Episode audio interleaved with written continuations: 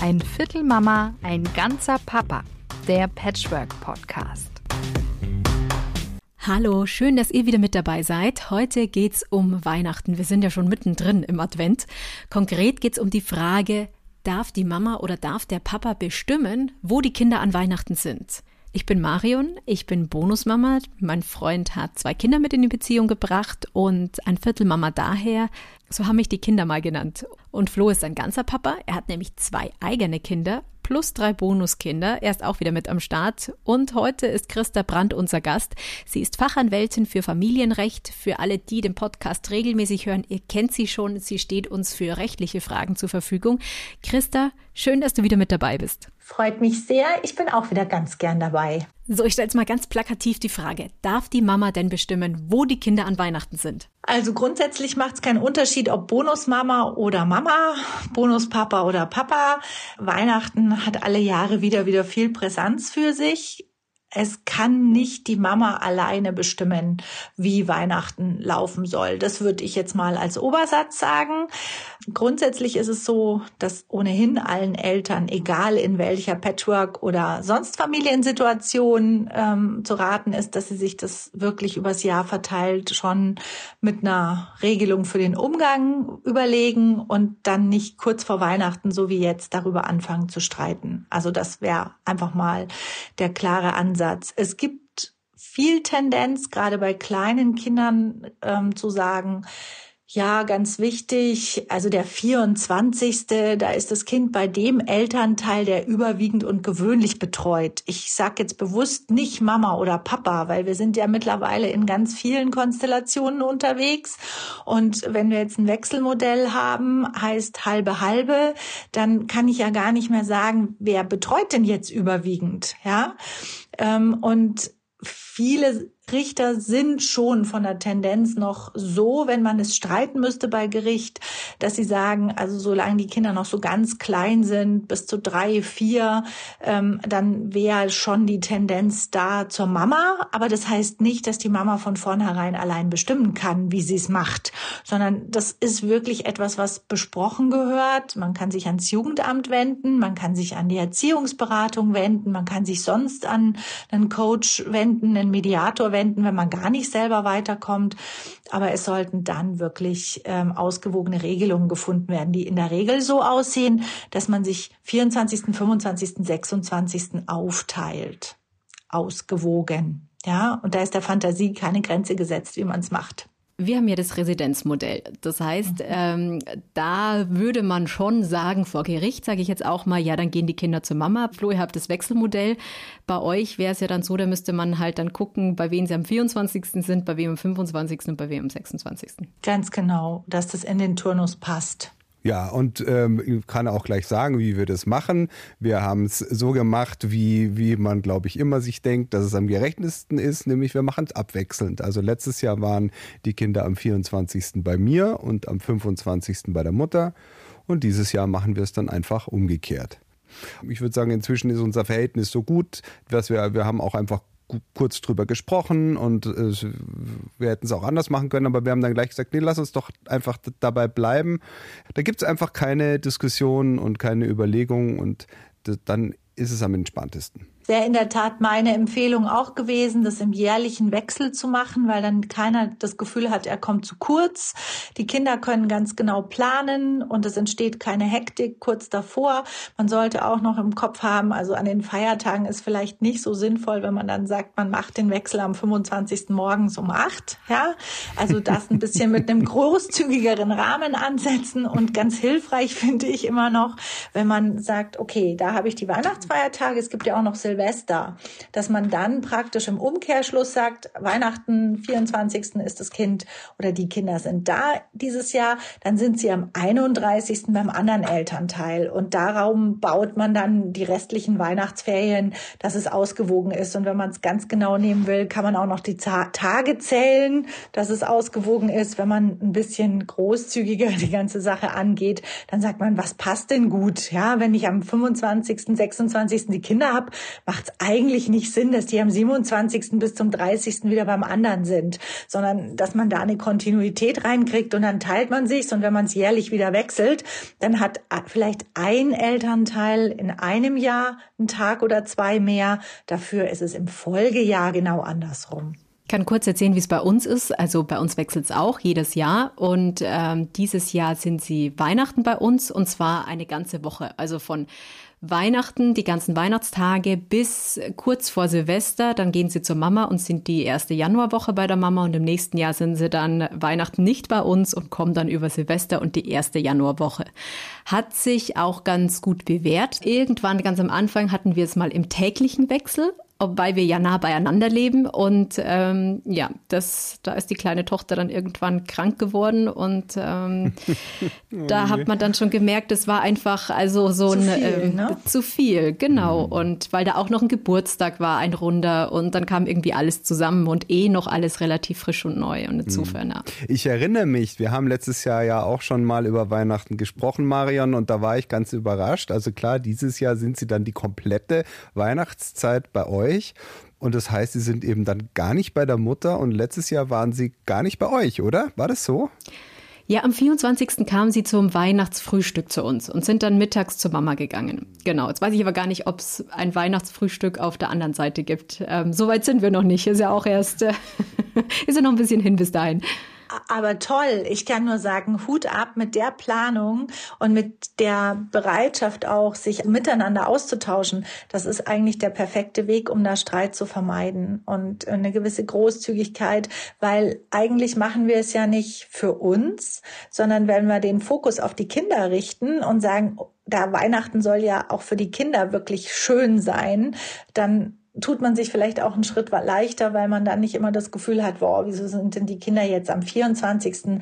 bei dem Vater? Wie kann das sein? Ich sitze hier alleine. Ja, also wenn man einfach sagt, wie gestalten wir es so, dass es für die Kinder eine klar strukturierte und ausgewogene Regelung ist. Das finde ich immer ganz wichtig, weil die Struktur sollte unbedingt von den Eltern vermittelt werden. Wenn die Kinder das Gefühl bekommen, sie müssen es regeln und zwischen den Eltern vermitteln, dann setzen wir den Rucksack auf, der ist echt ordentlich zu tragen. Und das passiert halt wahnsinnig leicht, wenn ich den Eindruck vermittel, oh, ich bin dann ganz traurig, wenn ihr nicht da seid bei mir am 24.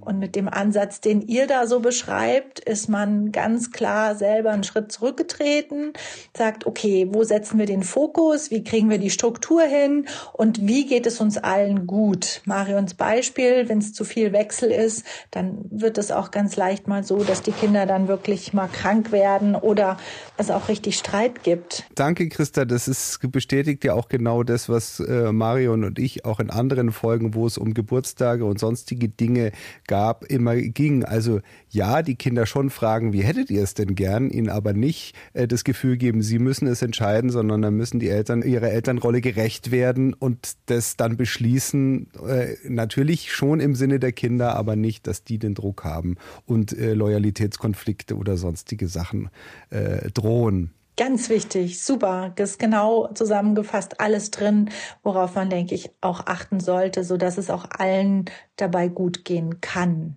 auch den Partnern. Marion ist ja da auch ganz wichtig, die muss sich ja auch wohlfühlen in der Konstellation, weil die Arbeit bleibt ja dann doch auch immer, ne? wenn dann alle da sind und äh, einkaufen, äh, alles herrichten, zusammenstellen. Das soll ja Freude machen und nicht einen Stress bereiten.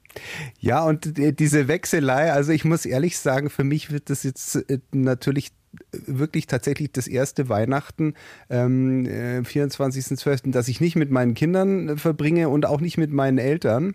Ähm, mhm. Das ist ganz äh, erstaunlich. Aber äh, dadurch, dass ich sozusagen am 24.12. frei habe, kann ich zur Familie von meiner Liebsten äh, und kann mit denen, also mit meinen Bonuskindern bei deren Großeltern Weihnachten verbringen. Und da bin ich jetzt schon total äh, gespannt, weil wann hat man denn schon mal die Möglichkeit, bei einer neuen Familie das Weihnachtsfest mitzufeiern?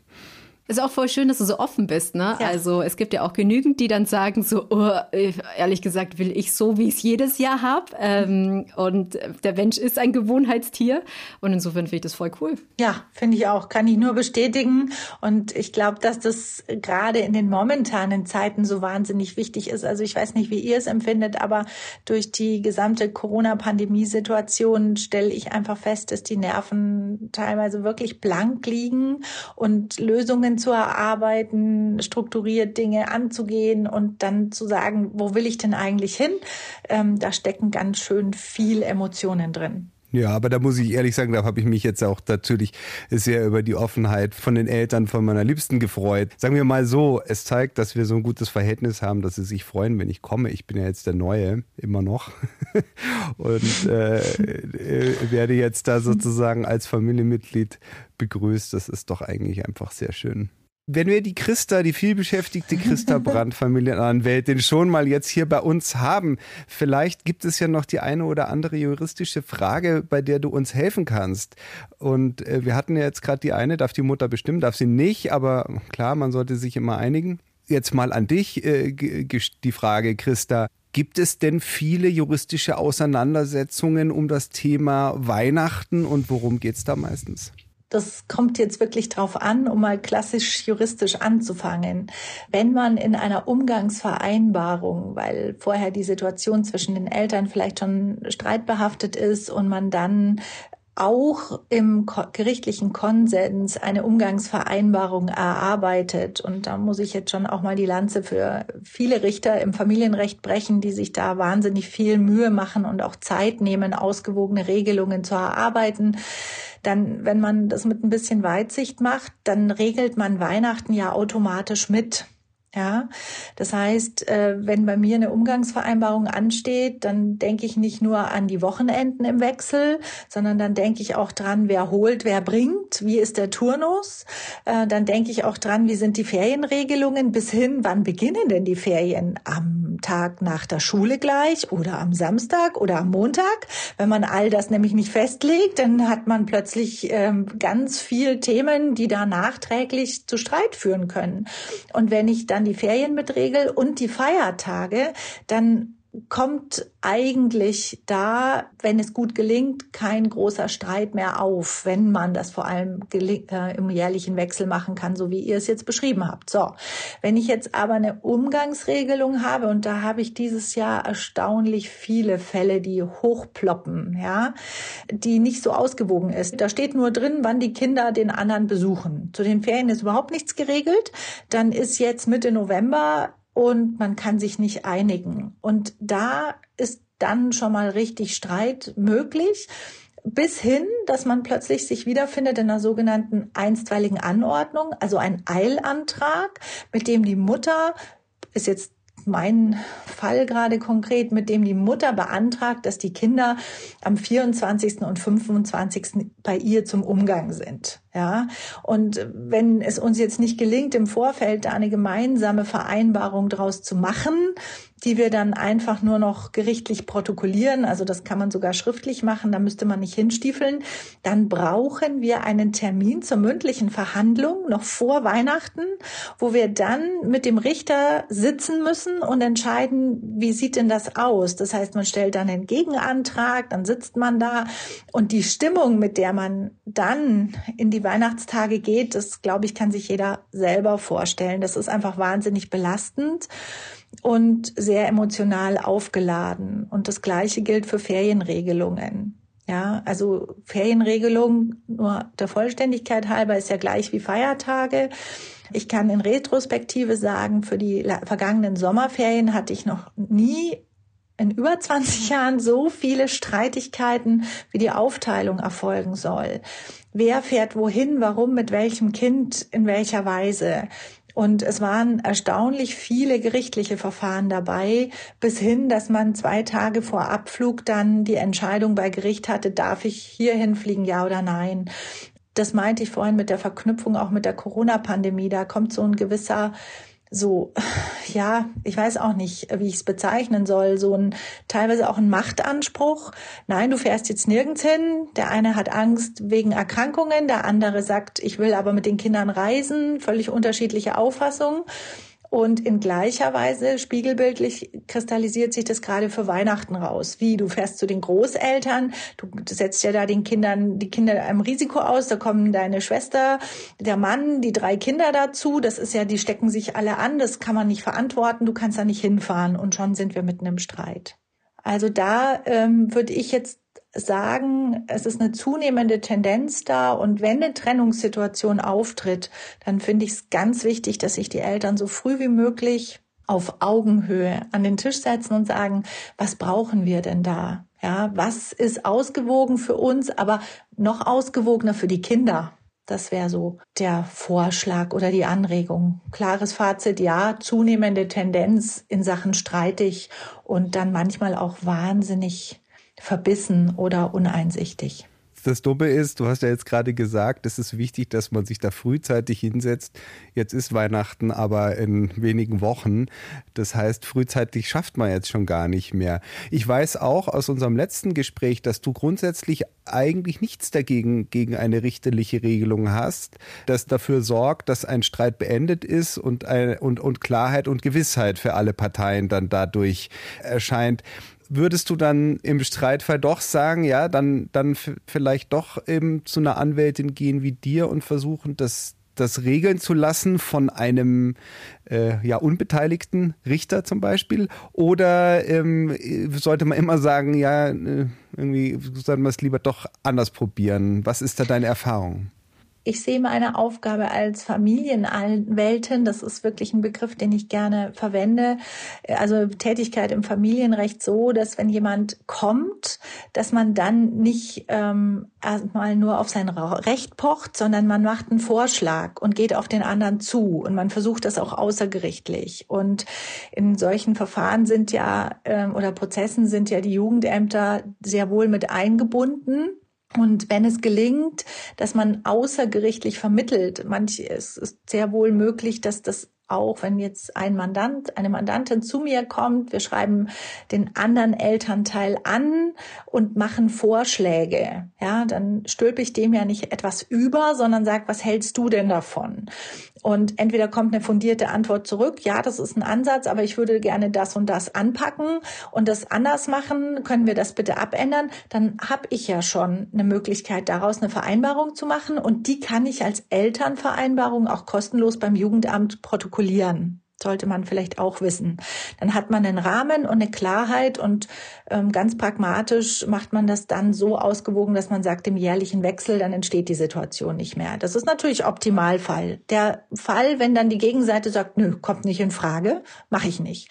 Es ist jetzt Mitte November wenn wir dann nicht Gas geben, kriegen wir keine Regelung mehr hin. Das heißt, ich würde dann wirklich einen gerichtlichen Antrag stellen, weil ein versierter Richter dann oft es schafft, in einem Termin eine Vereinbarung zu schließen. Und das ist der feine Unterschied zum Beschluss.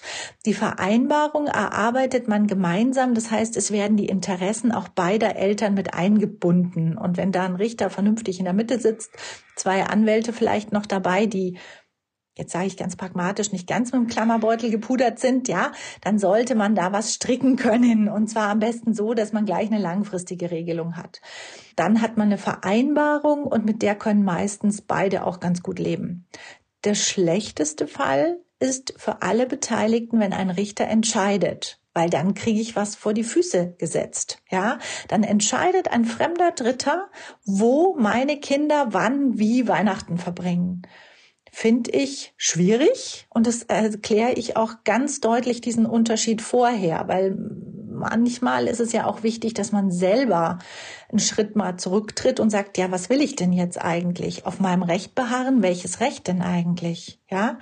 Also das muss man sich immer sehr, sehr gut überlegen. Aber ich will ganz deutlich machen, es gibt manchmal Situationen, die sind so verfahren, da geht nur ein Richterspruch. Und dann entscheidet der fremde Dritte nach bestem Gewissen, hört die Kinder auch dazu an. ja, muss man auch wissen. Die werden in das Verfahren einbezogen, die kommen zu Gericht, die werden gehört. Da kommt ein Verfahrensbeistand, der bestellt wird, der spricht auch nochmal mit den Kindern. Und wenn es noch ganz dicke läuft, dann haben wir vom Jugendamt auch noch jemanden, der mit den Kindern drüber spricht. Ähm, in der Regel tauschen sich diese Fachkräfte alle untereinander aus und es finden nicht drei Anhörungen statt, aber der Verfahrensbeistand muss immer im Vorfeld mit den Kindern sprechen und dann muss der Richter, die Richterin vor einer Entscheidung anhören, weil sonst wäre das angreifbar. Und seit neuestem muss jedes Kind angehört werden, also auch ein Baby im Kinderwagen. Hat der BGH gerade so entschieden. Ähm, was auch immer man davon halten mag, ähm, ich sage das echt so plakativ, weil ich das gerade auch in einem Seminar nochmal nachgefragt habe bei einer sehr erfahrenen Familienrichterin, die ich sehr schätze, und habe gesagt, was in Gottes Namen will man damit erreichen? Ja, damit sich der Richter einen Eindruck verschaffen kann, ob es dem Kind gut geht. Er schaut dann einmal in den Kinderwagen und sagt, ja, dem Kind geht's gut und jetzt machen wir das so und so. Also die, die Logik verschließt sich manchmal, aber ich will nicht ab Abkommen vom Thema wichtig ist, man muss sich gut überlegen, will ich ein gerichtliches Verfahren für so ein Thema anzetteln, weil natürlich den Kindern auch vermittelt wird, was da hinten dran hängt. Ja, da kommen dann plötzlich Leute, die von ihnen wissen wollen, wo sie denn gerne Weihnachten verbringen wollen und warum. Was das für einen Stress auslöst, mhm. also ich meine, es löst ja schon Stress aus, wenn Mama und Papa hinkommen und sagen, wo willst du denn Weihnachten feiern, weil du dann sofort schon in den Kinderköpfen einen Konflikt hat und wenn dann Fremder kommt, also ich meine, du willst ja auch keinen deiner Elternteile als Kind irgendwie ablehnen, sage ich jetzt mal auch da eine Lanze brechen für die Verfahrensbeistände. Das sind speziell geschulte Leute. Ähm, in der Regel machen das auch ganz viel Sozialpädagogen, die eine Spezialausbildung haben, auch Anwälte, Anwältinnen mit Spezialausbildung. Also die machen das schon sehr versiert und auch jetzt nicht so äh, platt und versuchen sich auch auf die kindliche Sichtweise einzulassen und es ein bisschen spielerisch umzusetzen, je nach Alter. Ähm, aber letztendlich sind es schon viele Personen, die da befragen. Ja, und die Grenze des Befragens ist dann spätestens, also in der Stadt sowieso so ab elf, zwölf reden die Kinder, entscheiden dann auch wirklich selbst. Ähm, 14, 15, dem schreibe ich nicht mehr vor, wo er Weihnachten feiern will. Ja, da brauche ich auch keinen Antrag mehr stellen. Das muss ich jetzt auch ganz klipp und klar sagen. Aber die Spanne dazwischen ist natürlich schon noch sehr groß. Und gerade je kleiner ein Kind, desto mehr, finde ich, ist es Aufgabe auch der Eltern, sich genau zu überlegen, mein Gott, wo kann ich denn auch mal Lösungen konstruktiv suchen und nicht nur auf mein Recht pochen. Deswegen habe ich das so klar gesagt. Die Mama hat nicht das Recht zu entscheiden, wo Weihnachten gefeiert wird, ja, sondern das ist ein Eltern gemeinsam Recht, dass sie dann einfach abarbeiten müssen, zum Lösungen zu kommen. Ja, und der Papa natürlich auch nicht im umgekehrten Fall, ne? Also. Ganz selbstverständlich, klar. Den wollen wir nicht vergessen. Mhm. Wo ich vielleicht doch nochmal eine kleine Nachfrage hätte, ist, wie war das mit den kostenlosen Terminen beim Jugendamt? Also wenn ich äh, mit meinem Ex-Partner, mit meiner Ex-Partnerin mich zu irgendeinem Thema einigen will, dann kann ich da hingehen und das wird dann kostenlos protokolliert. Ich brauche nicht immer einen Anwalt, oder? Wir haben das Angebot und wir haben sehr gut aufgestellte Beratungsstellen. Ähm, es gibt bei uns die Jugendämter als Anlaufstelle. Es gibt aber auch zusätzlich die Erziehungsberatung, die immer über die Diakonie oder die Caritas laufen und das ist alles kostenlos. Da haben wir wirklich äh, eine breite Plattform von Möglichkeiten der Beratung. Ich darf aber auch sagen, die sind alle momentan derart am Limit und so voll, weil wir einfach so viele Folgen auch aus dieser Corona-Pandemie ähm, auf Seiten der Kinder haben. So wie die Kinderärzte darauf äh, jetzt gepocht haben, ihr könnt keine Schulschließungen machen, die Kinder haben alle schon genügend ähm, dem Ganzen Rechnung tragen müssen. Da ist ganz viel dran, weil spiegelbildlich ist bei den Jugendämtern die Hölle los in der Beratung. Bei der Erziehungsberatung gibt's Wartelisten. Ähm, also man muss sich schon bewusst machen, man sollte immer zu zunächst versuchen, auch mit sich selber äh, ins Gespräch zu kommen, das zu hinterfragen. Wenn es die Möglichkeit nicht gibt, kann man sich immer an das örtlich zuständige Jugendamt wenden. Der Sachbearbeiter ist nach äh, Straßen, Wohngebieten äh, zugewiesen und kann dort eine Beratung in Anspruch nehmen. Und wenn es ein längerer Beratungsprozess ist, überweist das Jugendamt in der Regel an die Erziehungsberatung. Und da kann man dieses in Anspruch nehmen und hat oft sehr versierte Leute, die da äh, wirklich Lösungen erarbeiten. Es gibt Mediatoren zusätzlich, auch äh, Möglichkeiten, die das ehrenamtlich machen. Es gibt ähm, natürlich auch äh, Mediatoren und, und äh, wie, wie ich jetzt, eine Fachanwältin für Familienrecht, da fällt eine Vergütung an, auch ganz klar. Aber man hat wirklich ein ganz breites Spektrum, sich Input zu holen. Und es wäre ganz schade, wenn man sich die Möglichkeiten da verbaut oder verschließt. So wollte ich eigentlich sagen, verschließt. Ja, da sollte man sich viele, viele Tipps holen ein Ansatz vielleicht noch als Anreiz. Es gibt äh, gerade in so Trennungssituationen und auch für Patchwork gibt es den äh, Kurs Kinder im Blick. Das ist eine Initiative bundesweit. Ähm, der findet immer regional wiederholend statt im Jahr. Ja, jetzt durch Corona auch sehr verzerrt und sehr verschoben. Ähm, wann der nächste Kurs stattfindet, erfährt man ebenfalls bei seinem örtlichen Jugendamt. Das sind in der Regel fünf bis sechs Abende, so a anderthalb Stunden kostet, glaube ich, einen Unkostenbeitrag von 50 Euro. Und da erörtert man konkret Themen an Beispielen. Wie wirkt das auf ein Kind, wenn ich mich so und so verhalte? Wie kann ich da in einer Lösung arbeiten? Wie kann ich Brücken bauen? Ähm, und wie verhalte ich mich aber, wenn jemand auch völlig ablehnend und sehr stringent reagiert? Und wie wirkt das aufs Kind? Ich empfehle das immer, weil es die Sichtweise oft öffnet, nicht nur auf seinen Ansatz zu pochen und zu beharren, sondern einfach sich mal zu bewusst zu machen, was bedeutet das denn für die Kinder bitte? Also auch das noch ein Tipp, vielleicht in Sachen Beratung, Vermittlung, Lösungen finden, ins Gespräch kommen. Das ist ja ganz wichtig im Familienrecht. Tja, Christa Brandt heute bei uns zu Gast mit so einem so einem Art äh, Update. Im Februar warst du schon mal für zwei Folgen bei uns. Da haben wir ganz viel äh, darüber gesprochen, um Umgangsrecht, um Sorgerecht und solche Dinge. Also wenn ihr da Fragen habt,